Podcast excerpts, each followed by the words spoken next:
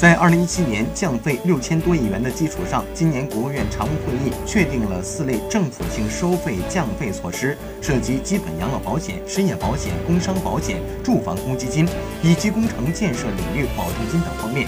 人社部副部长表示，继续阶段性降低企业养老保险费率不会影响养老金正常运行，不会影响养老金待遇水平和正常调整。养老保险费率降低政策此前已经实施了两年，在此期间，我国养老待遇水平仍处于连续上涨状态，实践证明。保险费率降低，在减轻企业负担的同时，并没有影响社会保险待遇。据测算，今年整体减税降费规模将超过1.1万亿元。我国持续实施大规模减税降费，必将大大提高企业效益和市场活力，使经济增长获得持续动力，进一步做大财富蛋糕，为解决包括养老在内的诸多民生问题提供了坚实的物质保障。